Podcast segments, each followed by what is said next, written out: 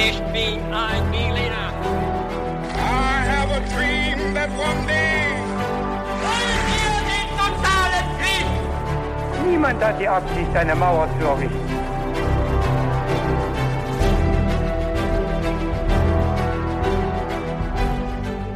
Hi und herzlich willkommen bei einer neuen Folge His2Go. Wie immer mit mir David. Und mit mir Viktor. Und ich sage euch kurz, wie wir es bei His2Go machen. Bei unserem Podcast ist immer einer von uns beiden vorbereitet, hat die Folge recherchiert und erzählt dann dem anderen die Geschichte. In dem Fall ist es natürlich dann auch immer so, dass der andere keine Ahnung hat, worum es geht. Das bin in diesem Fall ich. Und um ins Thema reinzukommen, wird Viktor mir gleich ein paar knifflige Fragen stellen, bei denen natürlich auch alle mitraten können, die uns hier zuhören. Und eine Sache klären wir immer noch, bevor wir zu diesen Fragen kommen, nämlich was wir trinken zum Podcast. Und Viktor, was ist dein Getränk? Mein Getränk ist heute ein Mango-Lassi. Sehr gut. Und äh, ich habe ein bisschen was anderes. Ich habe nämlich einen Orangensaft, leider nicht frisch gepresst, äh, aber trotzdem lecker. Mhm. Und dann bin ich gespannt auf deine Fragen. Gut, dann kommen wir direkt zur ersten Frage. Was bedeutet der Name Shaka? Steht er A für einen afrikanischen Kriegsgott? Steht er B für einen sanften und friedfertigen Charakter? Oder steht er C für einen Käfer, der für Unregelmäßigkeiten des weiblichen Zyklus verantwortlich gemacht wird? Okay, äh, das sind sehr unterschiedliche Antwortmöglichkeiten. Das ist richtig. Aber ich glaube, ich habe äh, bei der Recherche nach His2Go-Themen tatsächlich mal ähm, von der Person Shaka Zulu gehört oder Zulu. Mhm. Und deswegen würde ich sagen, äh, eher Kriegsgott. Ich glaube, es ist eher was Kriegerisches. Okay, also deine Antwort ist A. Ja, ich würde auf A tippen. Okay. Auf jeden Fall. Wir schauen dann, was richtig sein wird. Es wird heute tatsächlich auch um Shaka Zulu gehen. Ja. Und wir schauen jetzt mal weiter, und zwar mit der nächsten Frage. Aha. Die lautet, als Shaka 1816 König der Zulu wurde, zählte ihre Bevölkerung 2000 Menschen. Wie groß war die Bevölkerung der Zulu vor seinem Tod 1825? Es waren 100.000 Menschen. Es waren 150.000 Menschen. Oder es waren 250.000 Menschen. Okay. ähm, ja, weiß ich gar nicht. Ähm, ich nehme mal, ich nehme mal die dritte Möglichkeit, Die 250.000. höchste Anzahl, okay. Was wir auf jeden Fall sehen, ist, dass es einen enormen Bevölkerungsanstieg gibt. Ja. Oder zumindest, dass sehr viele Menschen dann zu den Zulu gehören. Ach so, ja. Eroberungsanstieg sozusagen. Ja, vielleicht. Okay. Dann kommen wir noch zur letzten Frage. Was tat Shaka, um sein Recht als Erbe des Throns durchzusetzen? Er ließ seine Mutter, die herrschte, vergiften. Er ließ seinen Bruder, der herrschte, töten, während er badete. Oder er warf seinen Onkel, der herrschte, lebendig den Hyänen zum Fraß vor. Das äh, verheißt ja nichts Gutes für die Charaktere dieser Geschichte, ne? wenn es diese anderen Möglichkeiten gibt. Ähm, dann, ähm, tja, das ist ja wirklich alles sehr interessant. Also das mit den Hyänen, das klingt mir ein bisschen zu, äh, zu reißerisch. Mhm, Sagen wir mal Antwort B, er hat seinen Onkel, ähm, Sein Bruder. Äh, seinen Bruder ermorden lassen, sorry. Genau, während er badete, ja. Genau. Okay, wir schauen dann, welche Fragen du richtig beantwortet hast. Also mindestens eine Antwort ist richtig. So viel kann ich schon mal sagen. Immerhin. Okay. Also Viktor, ich sage jetzt einfach mal frei raus. Wir sind beide knapp unter oder über 30. Ähm, das heißt, der Ernst des Lebens beginnt. Wir sind beide mehr oder weniger erwachsen und da müssen wir jetzt auch mal auf so Dinge achten wie zum Beispiel Finanzen. Und ich kann echt sagen, mit so ungefähr 30 Lebensjahren kommen auch ungefähr 30 Möglichkeiten dazu, wie man jetzt sein Geld überall anlegen kann. Zack, habe ich dann ein Girokonto, ein Tagesgeldkonto, ich kann in Bitcoins investieren, habe ich auch gemacht oder gleich in Dogecoins. Ich habe auch ein klitzekleines Aktienportfolio und ich könnte natürlich jetzt jeden Tag jedes dieser Konten checken. Aber Victor, du kennst mich, ich bin natürlich viel schlauer Ja. als das oder viel fauler, das meine ich eigentlich und ich hole mir einfach Hilfe dafür und zwar von der App von Finanzguru. Das ist nämlich eine kleine, aber feine App, die mir einfach all diese Konten verbindet. Finanzguru ist auch unser neuer Partner und kann auch noch einiges mehr. Das stimmt und ähm, tatsächlich wird es immer komplizierter und immer schwieriger, da den Überblick zu behalten. Da gebe ich dir vollkommen recht. Und bei Finanzguru kann man eben die monatlichen Ausgaben und Einnahmen dort eben sehr schnell überblicken und eben auch kontrollieren. Und das Ganze ist dann auch noch in Kategorien eingeteilt. Und da sieht man dann auch, David, dass wir einfach viel zu viel Kaffee trinken. Das ist allerdings wahr. Aber Victor, wenn man merkt, dass man so eine Stelle hat, wo man viel zu viel Geld ausgibt oder es einfach ein bisschen besser überblicken möchte, dann kann man gerade dafür ein eigenes Budget auch anlegen lassen. Und das machst du für Kaffees auch? Ich mache fürs Kaffeetrinken ein eigenes Budget, klar. Nein. Natürlich. Und wie hoch ist dieses Budget, David? Das kann ich dir leider nicht sagen. Man muss auch ein paar Geheimnisse für sich behalten. Aber tatsächlich helfen solche Budgets eben, die Ausgaben besser zu begrenzen. Und ich glaube, wir haben alle irgendeine finanzielle Schwachstelle, sage ich mal. Bei uns beiden ist es halt der Kaffee, aber es könnte auch irgendwas anderes sein. Ja, das stimmt. Bei Finanzguru bekommst du auf jeden Fall auch noch zusätzlich Finanztipps, um eben beispielsweise bestimmte Ausgaben wie den Kaffeekonsum zu überblicken. Mhm. Also es gibt quasi intelligente Budgetvorschläge, die dir einfach helfen. Du kannst dir genau anzeigen lassen außerdem, wie viel Geld dir bis zum Monatsende bleibt. Das alles wird aufaddiert und gegengerechnet dann. Und das trifft natürlich auch auf die wirklich wichtigen großen Ausgaben zu, also nicht nur auf den Kaffee.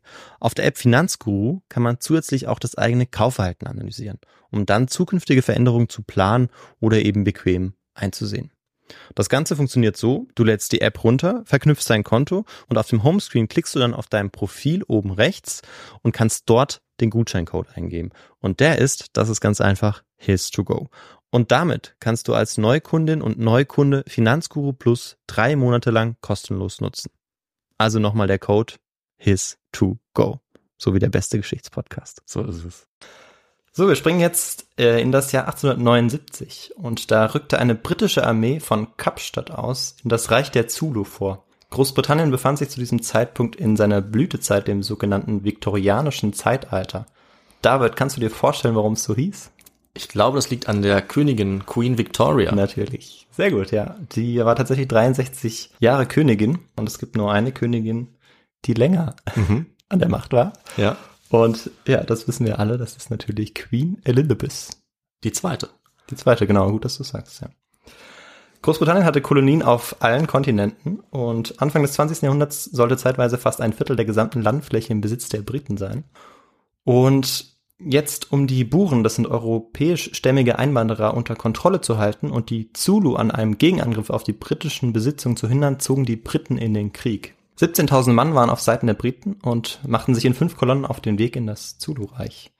Dem damaligen König der Zulu, Cetshwayos, standen 40.000 Krieger zur Verfügung, von denen allerdings keine Gefahr ausgehen sollte. Das zumindest dachte man im britischen Lager. Mhm. Allerdings standen die Vorzeichen für die Zulu tatsächlich nicht sehr gut, da ihnen im Gegensatz zur Armee der Briten keine Feuerwaffen zur Verfügung standen. Ich glaube, wir haben auch einen Film drüber gesehen, der äh, das sehr, ähm, ja, sage ich mal, sehr heroisch auch darstellt, diesen, diesen Ja. Kampf. Ja, stimmt, ja. Dann machen wir weiter.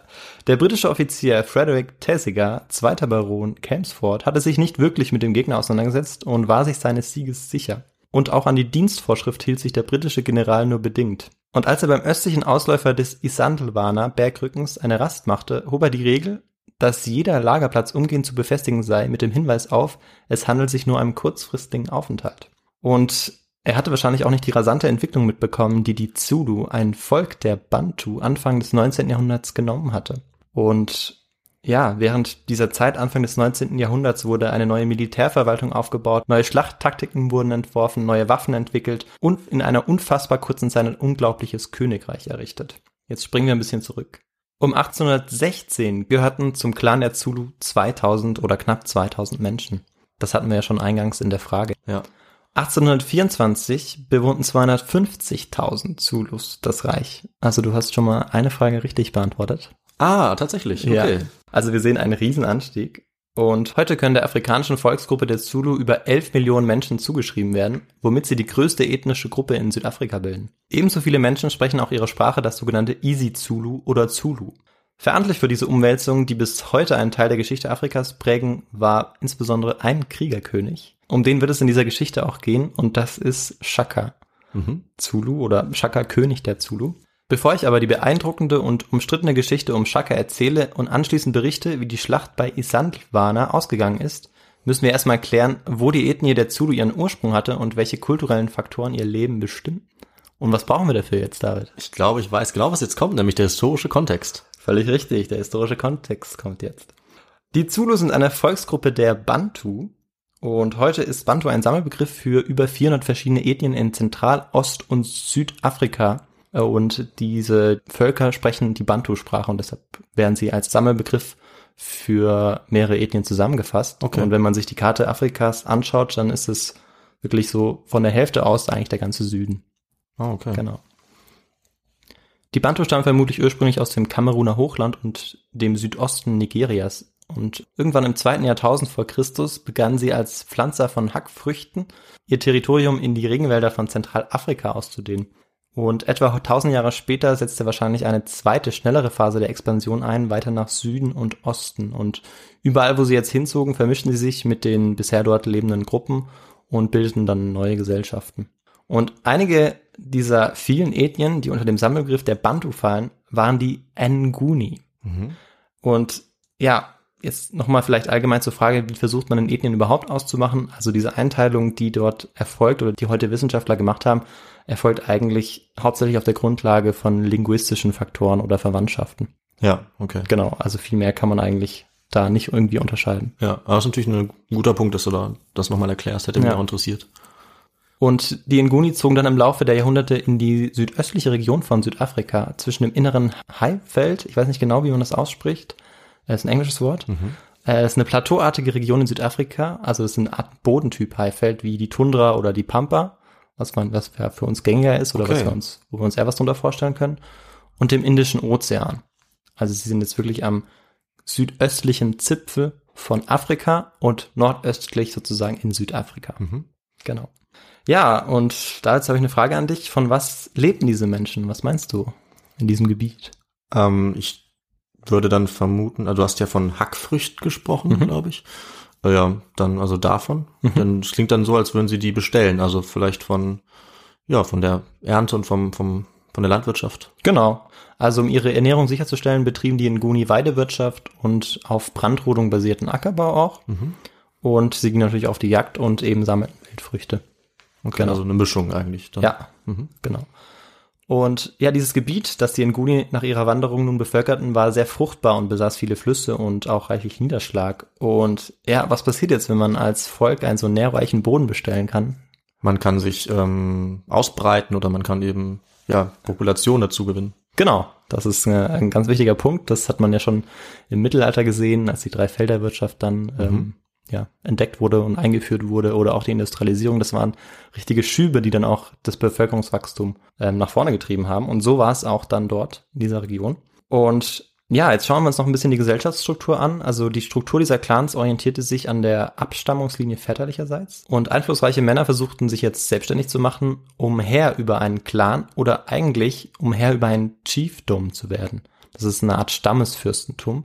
Ich werde aber bewusst die Begriffe Stamm und Häuptling nicht verwenden, weil die in der Ethnologie äh, umstritten sind, weil sie durchaus rassistisch konnotiert sind auch. Und diese Chiefdoms waren, also diese Stammesfürstentümer, um es nochmal für jeden zu verdeutlichen, damit auch jeder mitkommt. Diese Chiefdoms waren an eine streng geregelte soziale Struktur gebunden, dem sogenannten Kral. Und als Krals wurden dann auch die kreisförmig angelegten Siedlungen verstanden. Und der Bau dieser Krals oblag dann meistens den Frauen. Und in so einem Kral lebte meistens eben ein Chief sozusagen. Mhm. Das war meistens einfach das Familienoberhaupt. Und in einem, in einem Kreis waren dann so Hütten angesammelt, in denen dann auch die Frauen lebten und ähm, die Kinder. Und mehrere dieser Krals bildeten unter einem weiteren Chief dann einen losen Zusammenschluss. Und diese Zusammenschlüsse konnten wiederum einen Chief haben. Und so war die ganze Struktur aufgebaut. Und in der Blütezeit ähm, ja, von diesen Chiefdoms gab es dann auch manchmal einen König, das Ja. man einem König unterstand. Also jetzt auch nicht der Feudalordnung auch nicht ganz unähnlich vielleicht, Genau. ne, wo du du hast die Scholle mit Bauern und dann gibt's einen Fürsten und es gibt noch einen Fürst, Fürst der drüber steht und es gibt auch einen König. Ne? Genau, wichtig ist einfach, dass es halt vielleicht noch loser war Mhm. jetzt ähm, als in der feudalen Gesellschaft. Okay. Das heißt, zum Teil wusste man eigentlich auch gar nicht genau, okay, wem unterstand man und vielleicht sagte man, nee, ich unterstehe dem eigentlich gar nicht. Es wurde aber von dem Herrscher auch kein Druck ausgeübt. Sehr interessant. Okay. Genau. Wir werden aber merken, dass sich das verändern wird. Bei diesen Zusammenschlüssen waren insbesondere zwei große Verbände sehr erfolgreich. Das waren die Entwandwe und die Mtetwa. Und das waren dann auch die, oder wurden dann später auch die Erzfeinde. Und unter diesen Zusammenschlüssen waren dann ganz viele Chiefdoms ähm, und Krals auch. Mhm.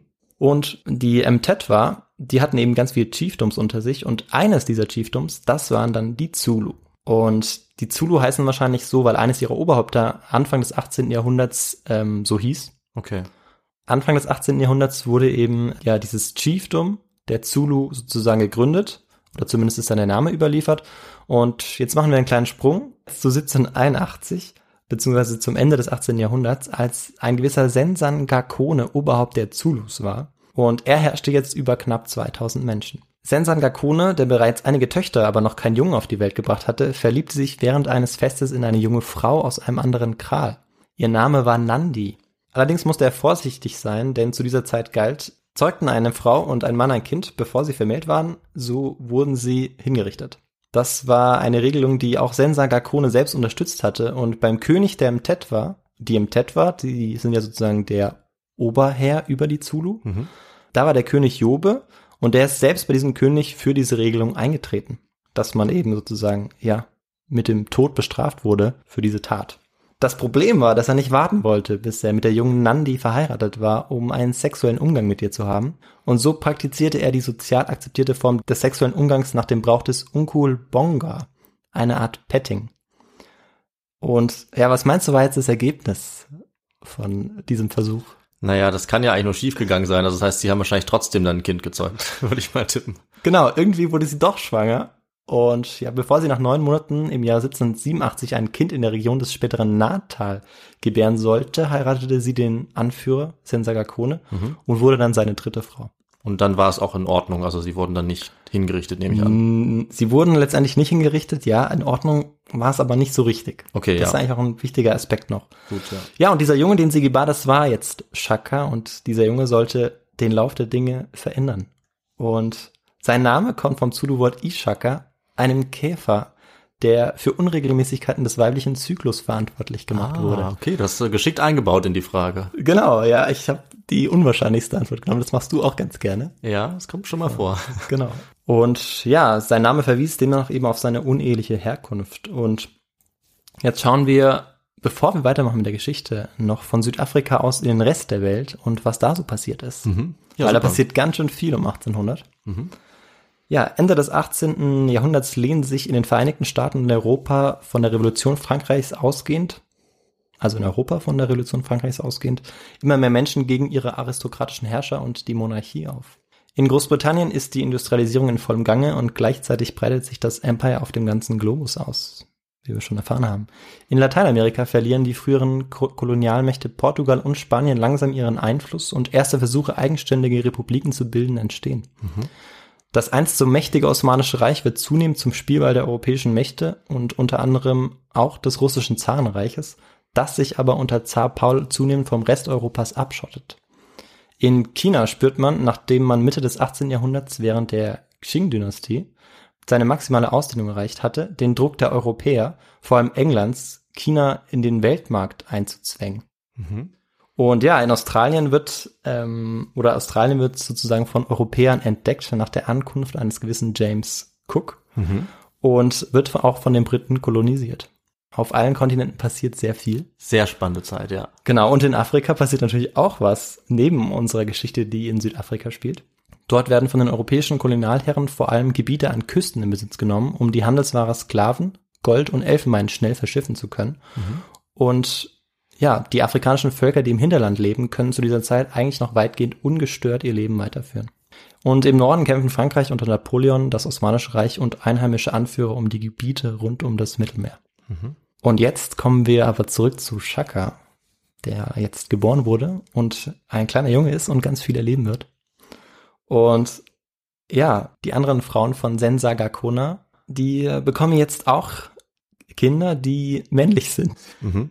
Das heißt, es gibt ein Nachfolgeproblem dann wahrscheinlich. Äh, Genau.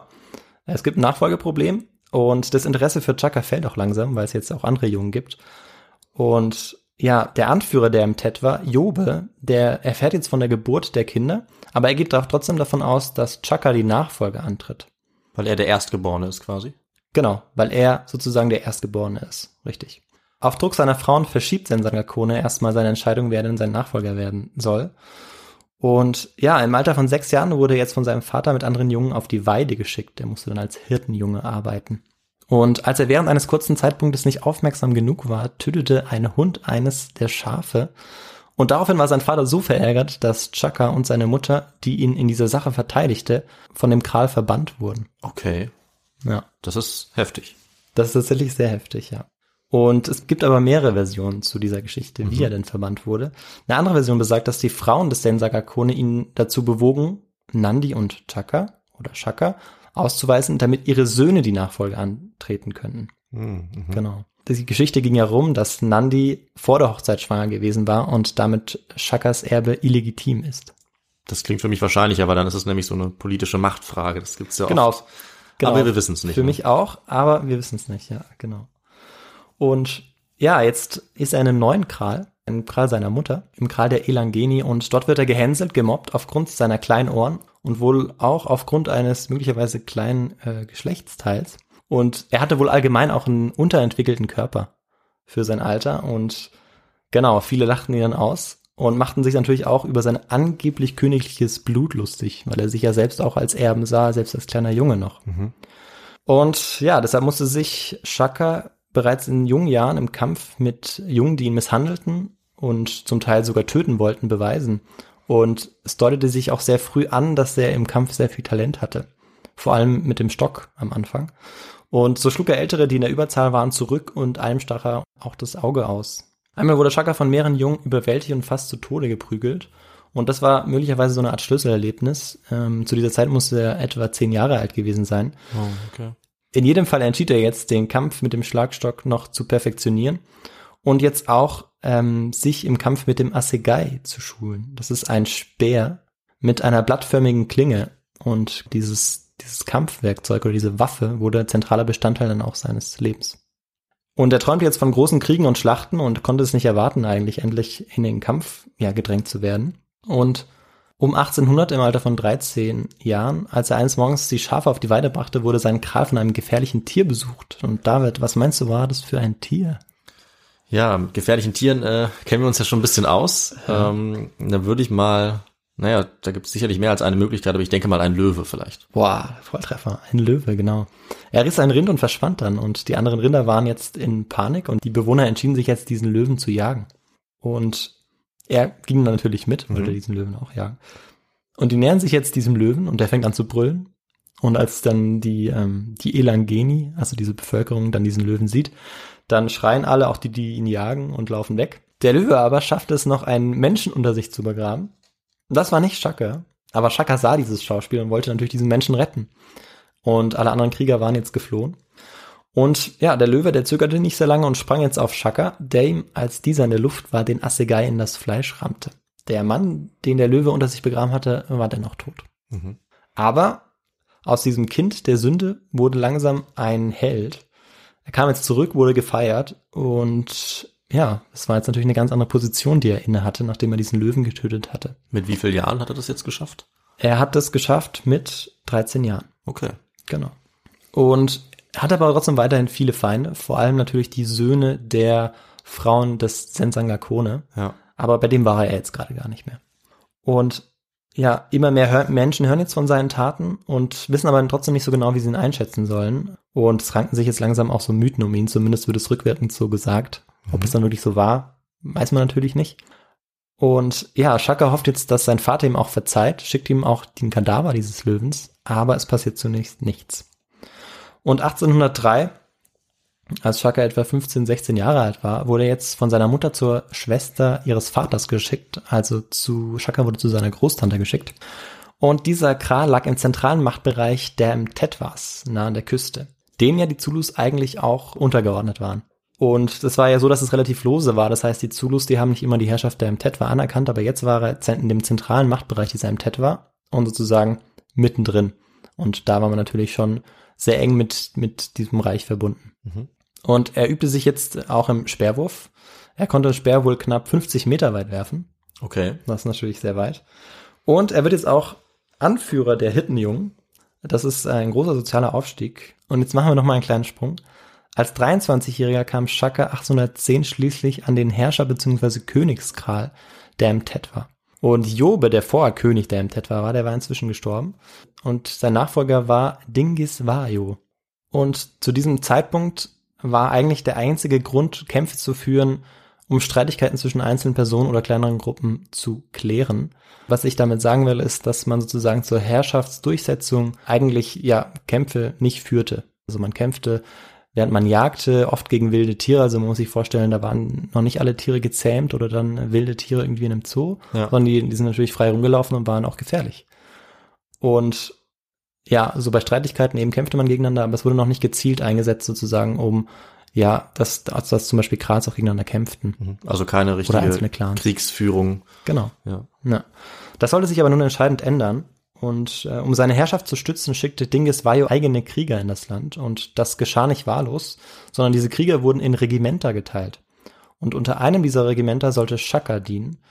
Da und, und da er sich eben dazu berufen fühlte, Krieg zu führen, freute er sich nun wahnsinnig auf diese Kämpfe. Er war richtig motiviert.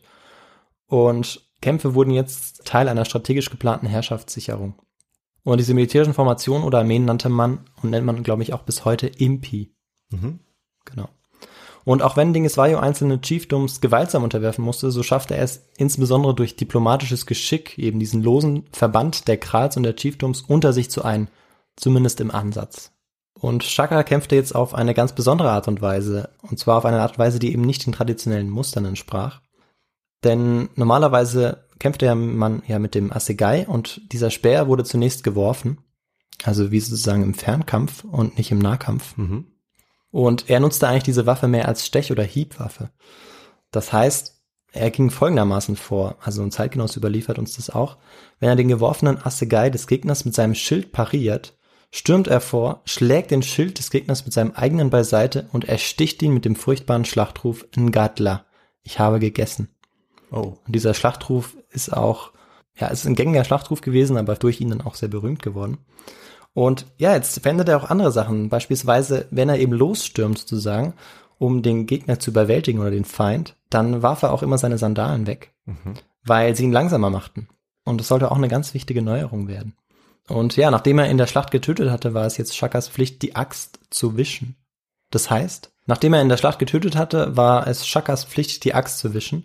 Das heißt, Geschlechtsverkehr oder zumindest diese Art von Pettig eben mit einer Frau zu haben. Und tat er dies nicht, konnte er nicht am sozialen Leben des Krals teilnehmen. Aha. Und die Regel besagte, dass er die erste annehmende, unverheiratete Frau nehmen sollte, die ihm über den Weg lief.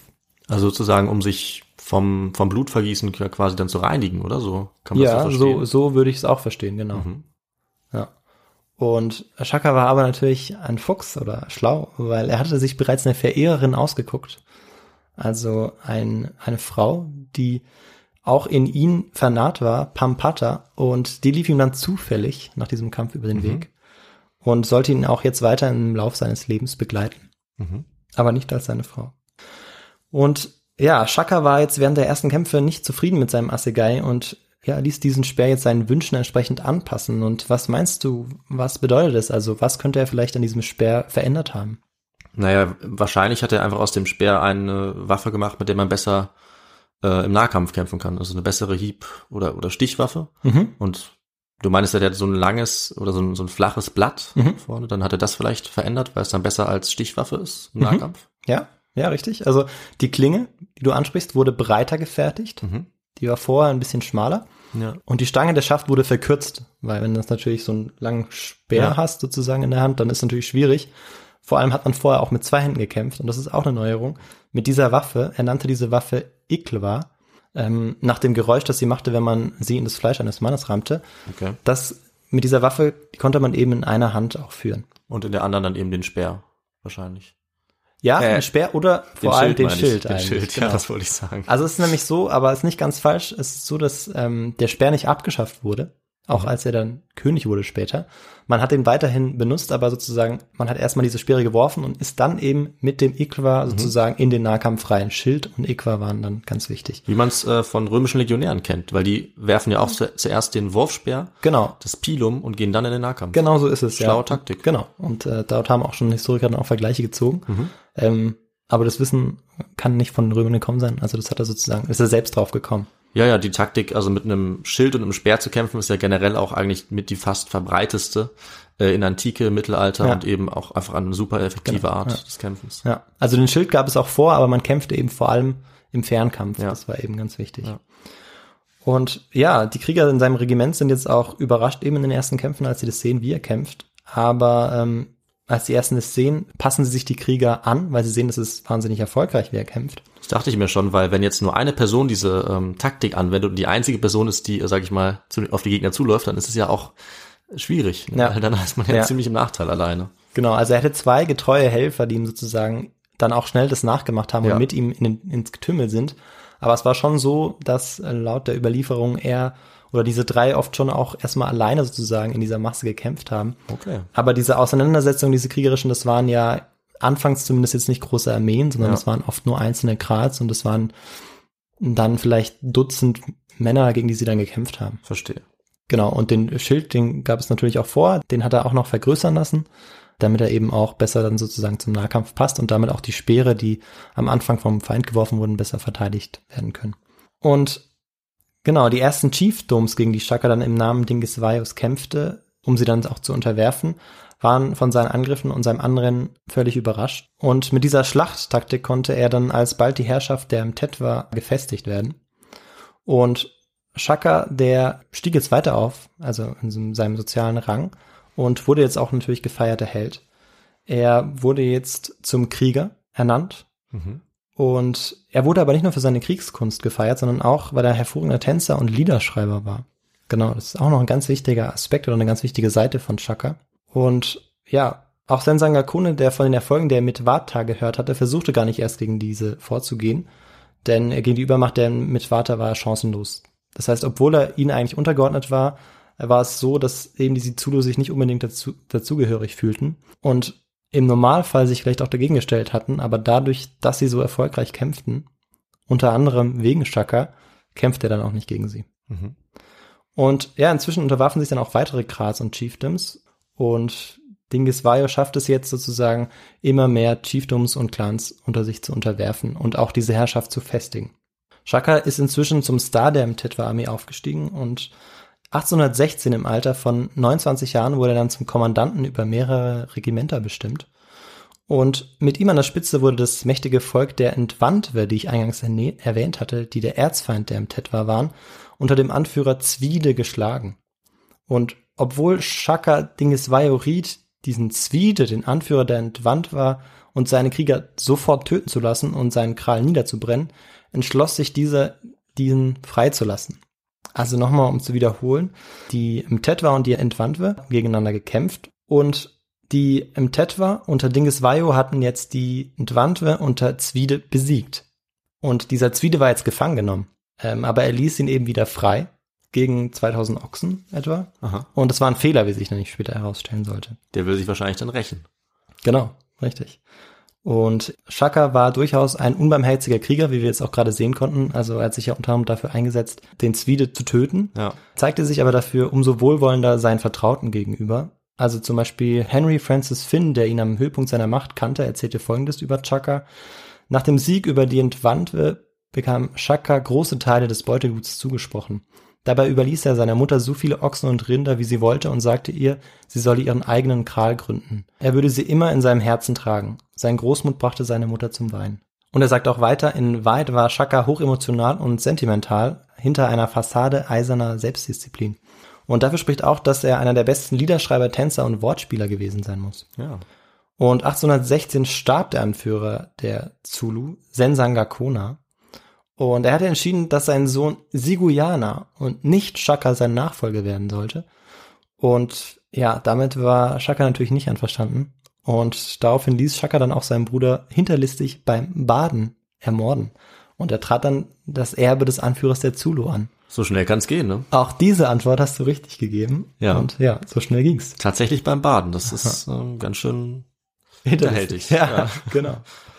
Und als Herrscher der Zulu schlug Shaka in Bulawayo sein Königskral auf. Und ja, dieses Jahr sollte dann auch der Beginn des Königreichs der Zulu sein. Und das wird dann aber erst nachträglich datiert werden. Also die Zulu gab es schon vorher natürlich, das habe ich ja gesagt, seit dem Anfang des 18. Jahrhunderts.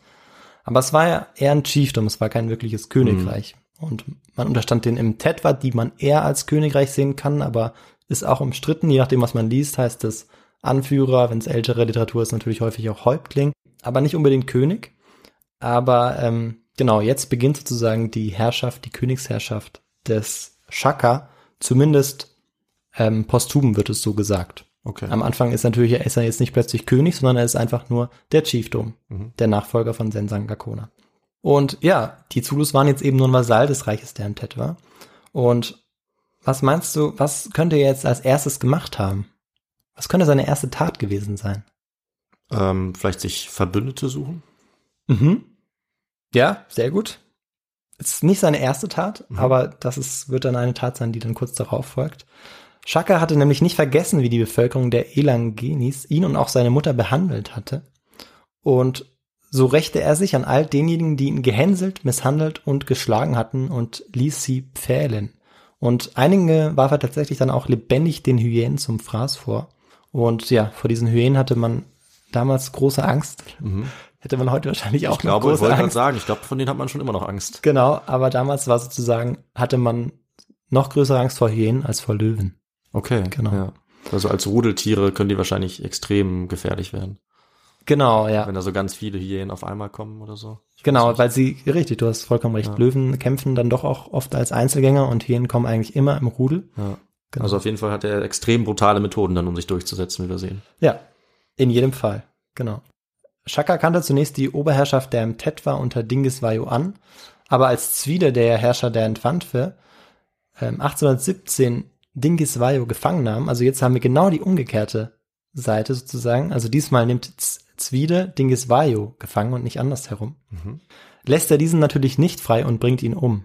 Und deshalb war es natürlich vorher ein Fehler, ihn freizulassen. Ja. Und ja, jetzt, ähm, da der Herrscher der Mtetwa tot ist, eröffnet sich natürlich ein Machtvakuum im Reich. Und ja, es gibt jetzt Gerüchte, dass Shaka tatsächlich diesen Verrat begangen hätte an Dingis Vayu. Allerdings gibt es eigentlich dafür keine nennenswerte Belege.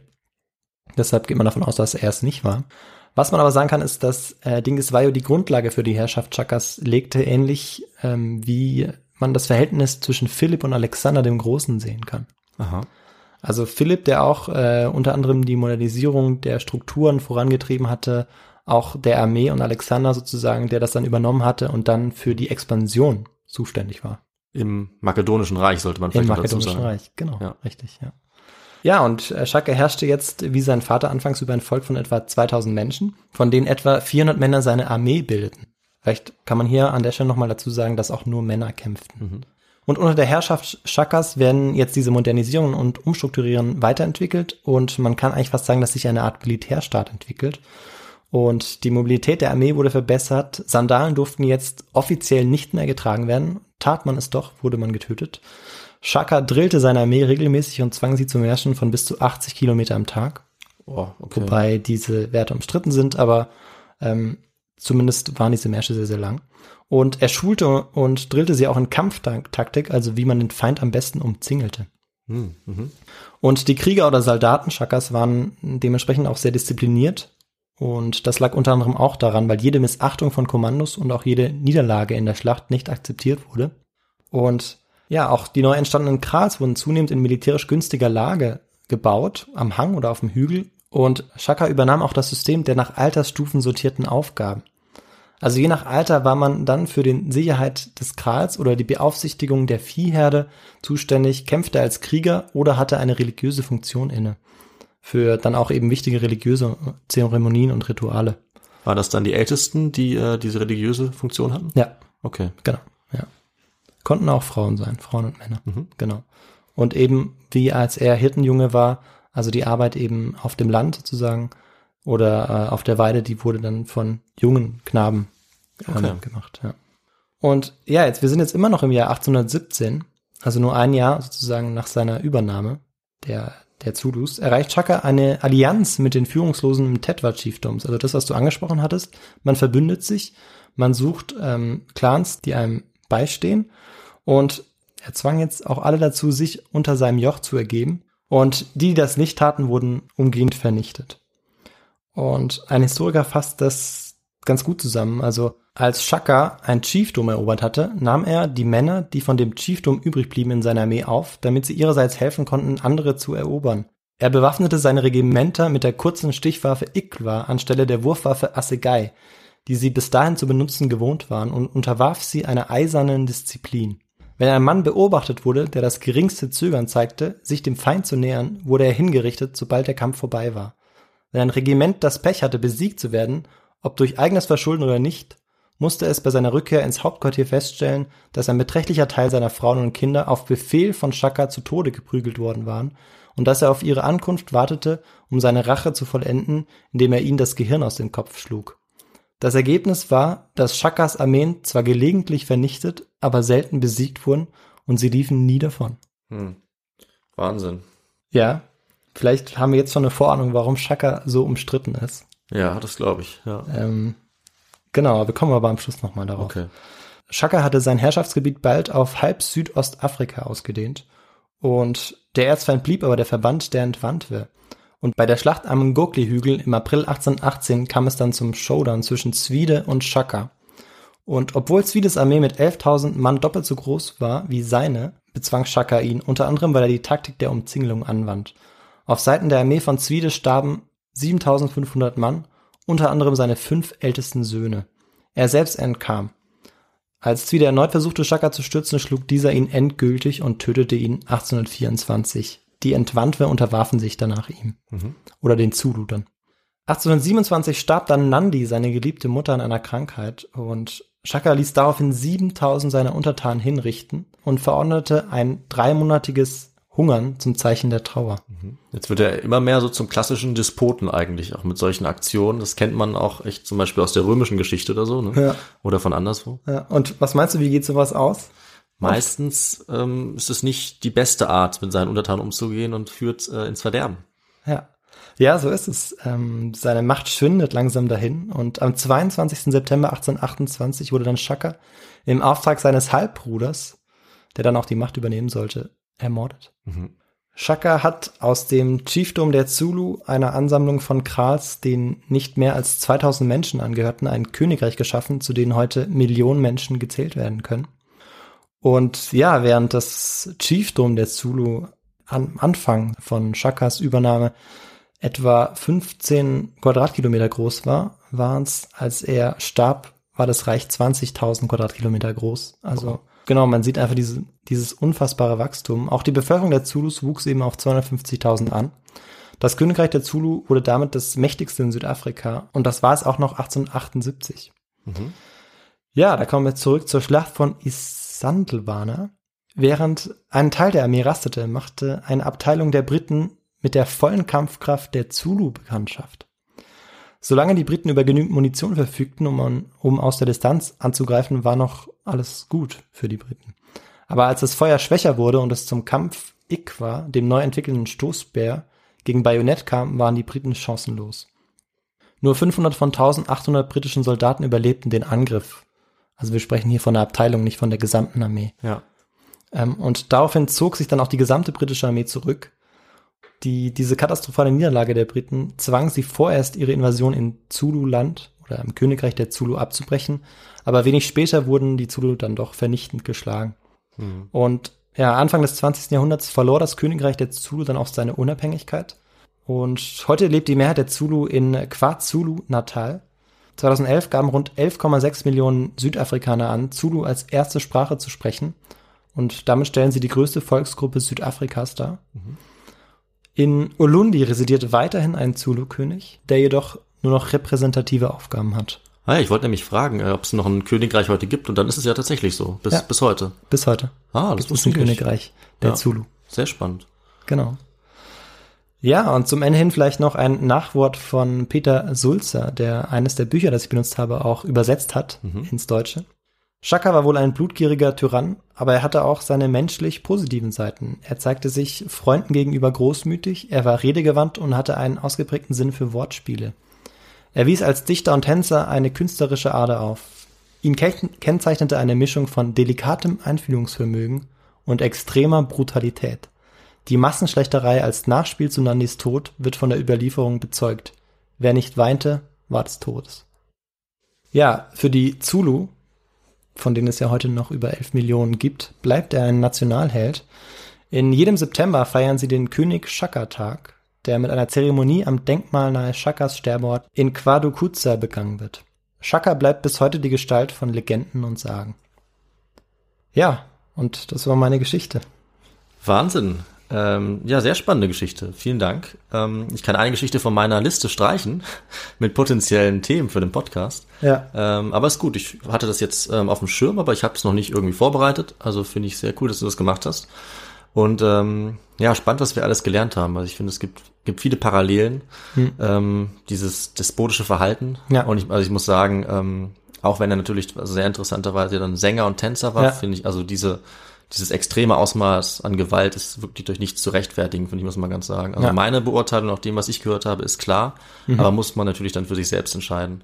Genau. Ich konnte natürlich nicht alle Facetten jetzt von ihm raus oder Ja. zeigen, weil es wirklich sehr viel über ihn gibt und er auch wahnsinnig viele, nicht nur Kriege geführt hat, sondern eben auch ja, Modernisierung vorangebracht hat und konnte da Ja. nicht auf alles eingehen.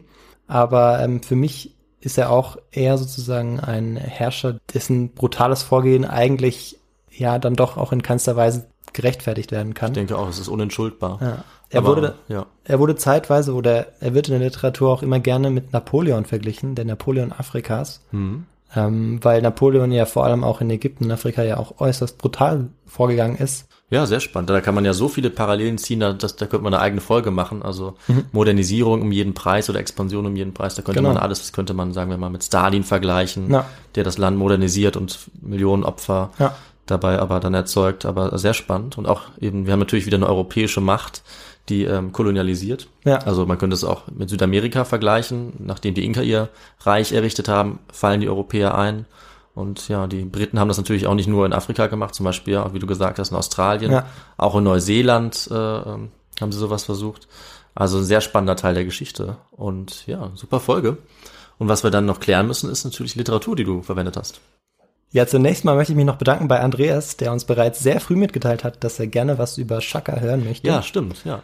Und auch alle anderen, die uns gesagt haben, dass sie gerne was zu, zu einer Geschichte zu Afrika hören möchten und das auch nicht unbedingt eben an, ähm, an Kolonialismus gebunden sein muss.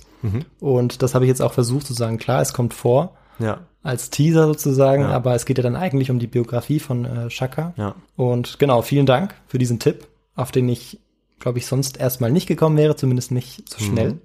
Und als Literatur habe ich benutzt ähm, von Thomas Mofolo Shaka Zulu. Das ist ein Roman, der, wie er selbst sagt, die Wahrheit erzählt, die teils stark gekürzt wurde und teils ein bisschen erweitert wurde. Ähm, aber es ist eben spannend und auch gespickt mit Legenden, Fabeln und Mythen. Und dann gibt's auch noch von äh, Ritter, Shaka Zulu, The Biography of the Founder of the Zulu Nation. Das ist einfach ein sehr detailliertes Werk über die Biografie eben von Shaka und ja, beide Werke sind aus den 70er, 80ern. Mhm. Also ähm, genau, ich habe genommen, was man zurzeit eben so bekommt in Ja. der Bibliothek. Ja. Ja, genau. Und dann sagst du noch was dazu, wie man uns unterstützen kann, richtig? Ganz genau. Das machen wir zum Abschluss natürlich immer. Und ich liste einfach mal die Möglichkeiten auf, die ihr habt, wenn euch die Folge gefallen hat. Natürlich könnt ihr die anderen Folgen hören und das könnt ihr auf verschiedenen Plattformen tun, nämlich zum Beispiel bei Spotify, Apple Podcasts oder überall sonst, wo ihr gerne eure Podcasts hört. Ihr könnt uns dann unterstützen, indem ihr uns zum Beispiel bewertet auf Apple Podcasts. Das macht uns deutlich sichtbarer und hilft uns sehr. Ihr könnt uns folgen. Bei Spotify kann man das zum Beispiel. Ihr könnt uns natürlich auch sehr gerne Nachrichten schreiben auf Instagram, auf Twitter äh, oder natürlich an unsere Feedback-E-Mail-Adresse. Das ist feedback.histogo at gmail.com. Da freuen wir uns sehr bedanken uns wie immer natürlich an die vielen Nachrichten, die uns erreicht haben und die wir jetzt nach und nach dann auch wieder beantworten, denn wir hatten in letzter Zeit leider wenig Zeit. Also sorry dafür, aber wir kommen jetzt und äh, melden euch, uns bei euch zurück und ähm, ja, hoffen, ihr habt etwas Geduld mit uns, wenn wir nicht dazu kommen, die Nachrichten so schnell zu beantworten. Aber wir lesen alle und wir freuen uns sehr äh, über jede Nachricht und auch über jede Spende, denn das ist auch noch eine Möglichkeit, uns zu unterstützen. Da könnt ihr auf unserer Website uns spenden und kommt dann auch auf unsere Hall of Fame für die Leute, die uns da unterstützen.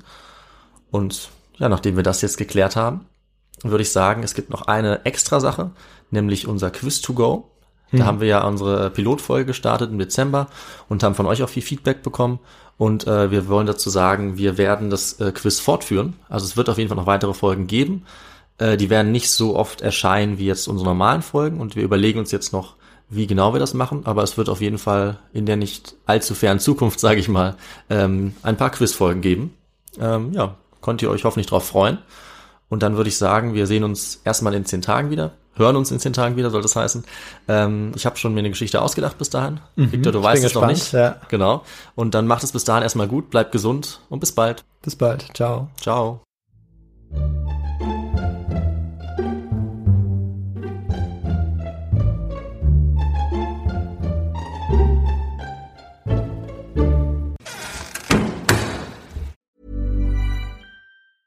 Even when we're on a budget, we still deserve nice things. Quince is a place to scoop up stunning high-end goods for 50 to 80% less than similar brands. They have buttery soft cashmere sweaters starting at $50, luxurious Italian leather bags, and so much more. Plus, Quince only works with factories that use safe, ethical, and responsible manufacturing. Get the high-end goods you'll love without the high price tag with Quince. Go to quince.com slash style for free shipping and 365-day returns. Hold up. What was that? Boring. No flavor. That was as bad as those leftovers you ate all week. Kiki Palmer here, and it's time to say hello to something fresh and guilt-free. Hello Fresh. Jazz up dinner with pecan-crusted chicken or garlic butter shrimp scampi. Now that's music to my mouth. Hello Fresh. Let's get this dinner party started. Discover all the delicious possibilities at hellofresh.com. Even when we're on a budget, we still deserve nice things. Quince is a place to scoop up stunning high-end goods for 50 to 80% less than similar brands. They have buttery soft cashmere sweaters starting at $50, luxurious Italian leather bags, and so much more. Plus, Quince only works with factories that use safe, ethical, and responsible manufacturing. Get the high-end goods you'll love without the high price tag with Quince. Go to quince.com slash style for free shipping and 365-day returns.